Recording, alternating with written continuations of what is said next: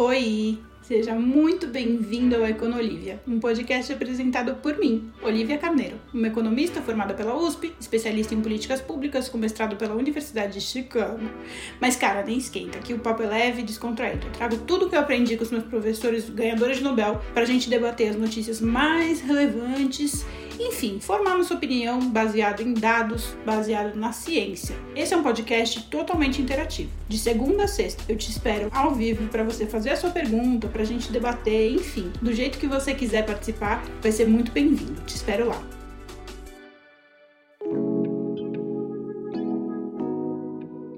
Sejam todos muito bem-vindos a mais um episódio da Econolívia, o seu podcast diário sobre o noticiário com uma análise econômica e política um pouco mais aprofundada. A gente tenta ser aqui bem acessível para que todos possam entender, mas nem por isso somos rasos. No caso, eu tento não ser rasa nas minhas análises, tento usar todo o meu conhecimento de economista, né, especialista em política pública e tal, tento usar todo o meu know-how, todo o meu treino que eu recebi com os economistas ganhadores de Nobel, para a gente fazer uma análise realmente racional que ajude você a tomar decisões e entender melhor este mundo em que estamos vivendo. Mas, claramente, eu busco sempre falar num vocabulário e numa linguagem bem acessível, porque eu quero que essa informação chegue ao máximo de pessoas possível. Todo mundo que quiser aprender sobre isso não sofrer, né? Porque eu lembro quando eu comecei a ler noticiário e tentar acompanhar a economia, gente, foi um parto. Era muito difícil. Esse vocabulário econômico do noticiário é muito, é muito difícil. Você só consegue mesmo começar a entender depois de muito tempo lendo sem entender, sabe? É tipo aprender uma língua.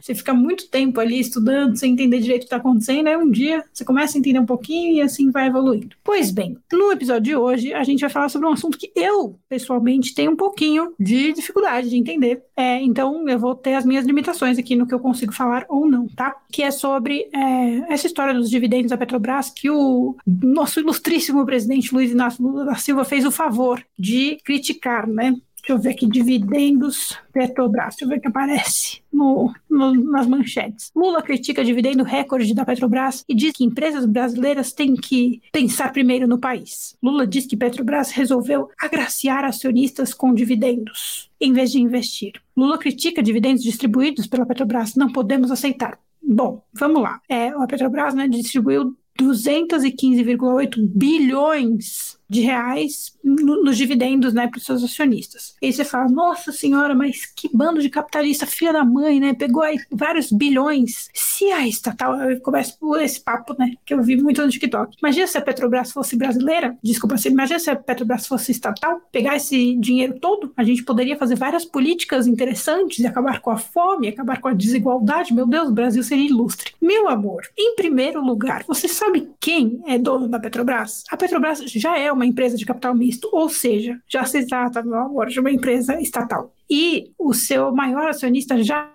é o governo federal. Ou seja, o que o Lula está criticando aí é um dinheiro que foi para a própria União. O, governo federal tem quase 30% das ações da Petrobras. E tem muitos porcentos ali que não é do governo federal, mas é de instituições do governo federal, como, por exemplo, o BNDES. Então, assim, esse dinheiro já está indo para a economia brasileira. Não é que, ai meu Deus, se fosse. Não, já vai. Já é um dinheiro que é nosso. Então, assim, o Lula tá falando uma coisa meio sacana. Mas, enfim, a gente vai chegar no que é sacana do que o Lula tá falando. Só que eu queria antes comentar com vocês. Eu não consigo mostrar, porque afinal de contas estamos em áudio, mas eu vou postar nos stories. A Petrobras, nos últimos anos, né, né na gestão Bolsonaro principalmente, teve um crescimento é, astronômico nos seus lucros. Astronômico mesmo. No período da Dilma ali, enfim, no final do período da Dilma, a, a, a, companhia, a empresa né, teve prejuízo. Quando passou para o Temer, voltou a ter lucro. E é, no Bolsonaro o lucro cresceu muito. E aí, eu vou tentar né, comentar ali dentro da minha competência. Já falei várias vezes para vocês que esse assunto de é, preço de combustível é muito complexo. Não é trivial. É, é economista que entende de preço de petróleo é muito bem pago, porque são muito raros são poucos economistas que entendem disso. Tanto é que as, as próprias petrolíferas tentam contratar, assim, é, é um cargo realmente muito prestigiado. Então, assim, tenha em mente que é um assunto delicado. Então, eu vou tentar emitir uma opinião dentro de um assunto que eu não sou especialista, com base no que eu sei, tá? Sem a minha especialidade. Então, você vai perguntar, ah, o que você acha da política de preços atual da Petrobras? Eu não sei, gente. Sinto muito. Por mais que eu estude, até tentei estudar de vir pra cá, mas é aquilo que eu tinha falado já nos stories. O que, adianta eu comentar de um assunto que eu, eu vou fazer um comentário raso? Porque por mais que eu estude, meu comentário vai continuar sendo raso. Não é que nem um cara que trabalhou a vida inteira nisso, pesquisou a vida inteira nisso, ou que tá pelo menos, sei lá, dois anos estudando isso. Esse cara vai ter condição de falar muito mais do que eu, você entende? O meu conhecimento é muito restrito. Eu não foquei meus estudos em política de, de preço de combustível, eu foquei meus estudos em redução de pobreza, desenvolvimento econômico. Então é, é complicado. Não é porque eu sou economista que eu entendo de tudo, mas eu tenho alguma noção de alguma coisa. E o pouco que eu entendo, não vou, não vou entrar no preço da Petrobras, sinto muito, não é um bagulho que eu, que eu me sinto confortável de, de opinar realmente, não sei o que é melhor.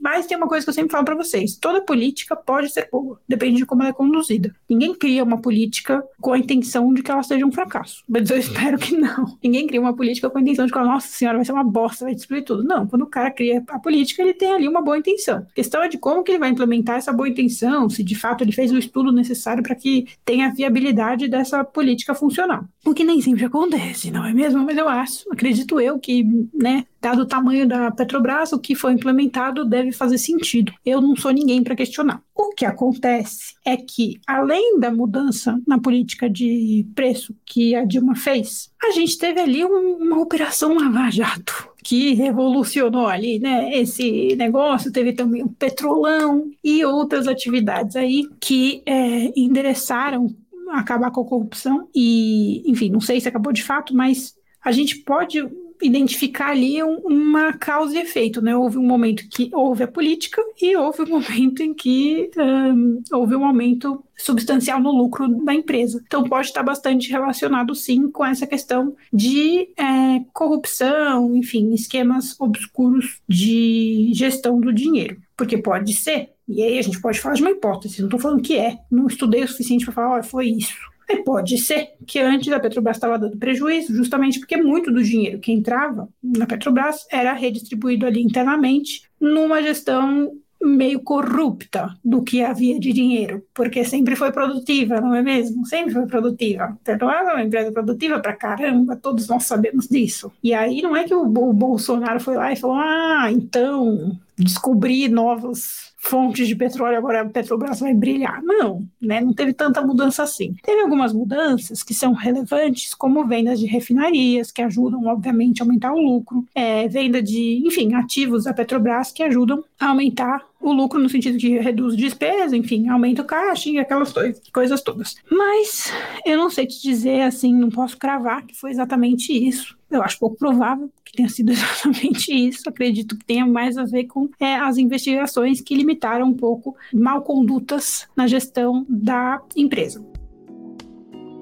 Dito isso, eu acho também que é, é, importante a gente conhecer o interesse do Lula sobre colocar a Petrobras ali de novo no forte e questionar essa coisa toda dos dividendos e tudo mais, porque no fim das contas a gente sabe que um um importante instrumento ali dessas. É que agora que teve processo cancelado, eu não sei o que eu posso que eu não posso falar, tá, gente? Então, se eu falar alguma coisa ilegal, eu peço desculpas desde já, porque eu não, não sei o que, eu posso falar. Eu sei que teve ali algumas condutas que foram investigadas e que membros é, do governo foram condenados porque eu tenho medo de falar assim, fulano foi condenado, e aí falar, não, você vai ser processado por causa disso. Falo, mano, mas eu não tenho nem dinheiro para pagar processo, desculpa, não, não foi a má intenção? Eu tô tentando falar de um jeito ameno aqui, que ninguém vai me processar por nada. Ainda mais ser processado pelo presidente da república, já pensou? que chabu, tô fora. Prefiro falar assim, de uma maneira mais sutil. Veja bem, alguns membros do governo foram condenados por supostas má condutas ali na gestão do dinheiro público, que também é conhecido como corrupção. E essa corrupção, como a gente já conversou em outros episódios, não significa necessariamente o cara colocar dinheiro no bolso dele, né? Não é que o cara foi corrupto para comprar um Rolex, para comprar um jatinho, para comprar um iate ou para enfim, comprar uma Ferrari. É que o cara pegou o dinheiro para pagar outras pessoas, outras empresas, para priorizar deputados, enfim, priorizar coisas que fazem parte do mecanismo da gestão pública para favorecer que ele permanecesse no poder, para favorecer que o partido dele continuasse no poder. Porque, por exemplo, preciso passar uma emenda, sou presidente da República, preciso passar uma, uma um projeto aqui. Eu quero fazer um projeto que vai aumentar o Bolsa Família para 5 mil reais. Para eu aumentar o Bolsa Família para 5 mil reais, eu preciso chegar no Congresso e falar: Congresso, vocês aprovam aumentar o Bolsa Família para 5 mil reais? E é óbvio que o Congresso vai falar que não. Na medida em que eu falo, olha só, quem votar aqui, claro que isso é por baixo dos panos, né? Quem votar aqui a favor de, de aumentar o Bolsa Família para 5 mil reais, vai ganhar uma emenda de um bilhão de reais. Com esse um bilhão de reais, não é que o, o deputado vai pegar o um bilhão de reais e colocar no bolso dele. Não é isso. Não é que ele vai comprar um Rolex, vai comprar um apartamento, não é isso. Quer dizer, pode ser isso também, né? mas via de regra, ele vai usar esse dinheiro para pegar ali o curral eleitoral dele, pegar o deputado de Diamantina. Aí ele vai lá, ele vai fazer um, vai construir um monte de hospital, vai comprar ambulância, vai reformar as escolas, para quê? Para ele ser reeleito na próxima eleição, para ele virar governador na próxima eleição, para ele ganhar, cair na boca do povo com prestígio, para ele ganhar mais votos na próxima eleição. Vocês entendem que não necessariamente a gente está falando ali de uma corrupção de um dinheiro que vai para o bolso do cara, tirando do pobre para dar para o rico. Às vezes esse dinheiro, muitas vezes, na maioria das vezes, esse dinheiro vai para alguma coisa que é de obra pública, mas não da maneira como deveria ir, não pelos motivos que deveria ir. E, obviamente, comumente também superfaturado, aquela coisa toda que a gente já sabe. Então, quando a gente fala ali do, da corrupção e tal, a gente está falando disso. E a gente sabe que Bolsonaro teve muita dificuldade de aprovar emendas, de aprovar emenda não, de aprovar projetos em seu governo. E ele teve dificuldade também, não só porque ele tinha projetos ruins, mas porque ele tinha muita dificuldade de negociar com o Congresso e com o Senado, né? O Paulo Guedes era um incompetente nesse sentido. Ele era competente, ele é competente em muitas coisas, mas em negociar com o Congresso ele era muito ruim, bem como o Bolsonaro e vários outros ministros. E no fim das contas, a gente teve ali o orçamento secreto, que ajudou bastante o governo a conseguir fazer algumas coisas, mas que demorou muito para ele conseguir fazer isso. Então, quando a gente vê sobrando dinheiro em órgãos, instituições, empresas que têm grande parcela do Estado como acionista, a gente fica se perguntando: olha, foi um dinheiro que não foi para outro lugar. Mas esse dinheiro não vai deixar de ir para o Estado, tá? Porque, como eu falei, 30% da Petrobras é do, do, da União. Esse dinheiro vai para a União, esse dinheiro vai para a gente, vai continuar com a gente. Entende? Não é que está indo para o bolso. O Lula fala como se fosse para o bolso do, do Lehman como se fosse pro bolso do, do Ike Batista, como se fosse pro, pro bolso da, daquela mulher do Magazine Luiza, né, da Luiza Trajano, sabe, dos milionários brasileiros, bilionários brasileiros. Não, esse dinheiro está indo para a União. Claro, tem os acionistas ali privados também, né, mas eles são minoritários. E, enfim, eles são importantes para que a Petrobras seja do tamanho que é, e na gestão que é, e da forma que é. Então, assim, eu tentei falar de um jeito bem velado, bem sutil. Eu estou sendo crítica, sim, a Lula e sua fala, e o seu oportunismo em tentar, ah, essa coisa, eu falo, meu, isso é o Lula Bolsonaro, na minha opinião, que ele vai brigar com coisa do próprio governo dele. A diferença é que o, Bolsonaro, quando fazia isso, ele criava briga interna de narrativa, tipo ele brigando com o próprio governo dele, mas ele fazia isso de uma forma que a imprensa, que era burra, na minha opinião, dava palanque e o Bolsonaro crescia quando ele fazia isso. Ele ganhava projeção e tinha as pessoas defendendo ele, ele tinha aquela indústria da fake news para justificar as coisas dele, blá blá blá blá blá,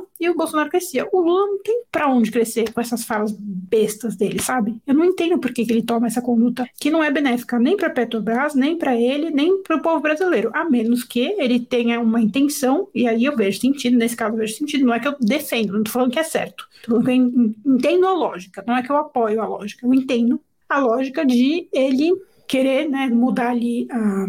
A diretoria, enfim, a, a, cadeia de comando da Petrobras para justamente conseguir fazer um esquema de direcionamento dos ganhos da Petrobras para que ele continue com a forma de governar que ele tinha antes, que envolvia muito isso que eu expliquei para vocês, de que o dinheiro circula da maneira, de uma maneira esquisita, em troca de favores, né? Você aprova isso daqui que eu te dou essa emenda aqui, que não necessariamente vai para o bolso de alguém, vai para o Estado, vai para a cidade, vai para a União, enfim, vai para o público, mas pelos motivos errados, de uma forma que não é considerada legal nem moral.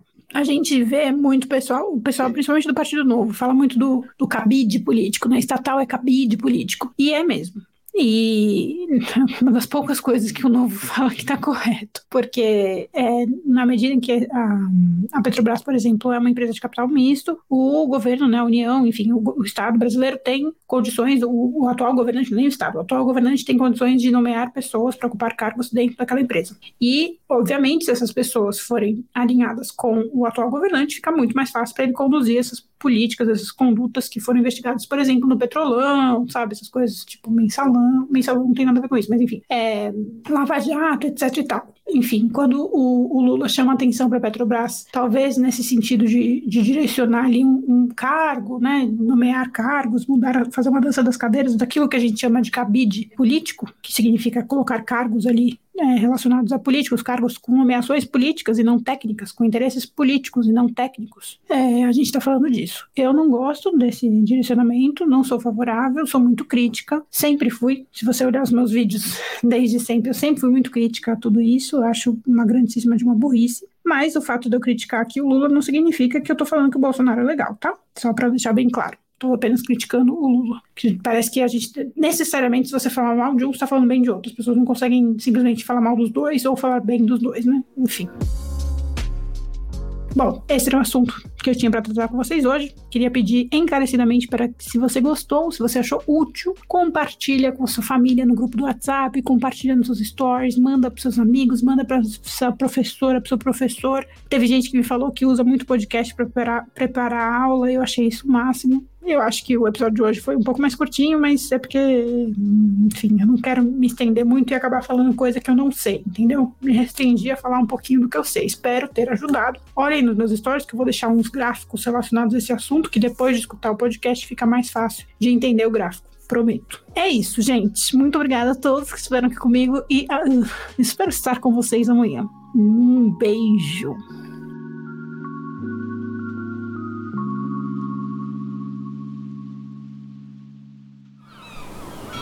Este podcast foi editado pela Maremoto.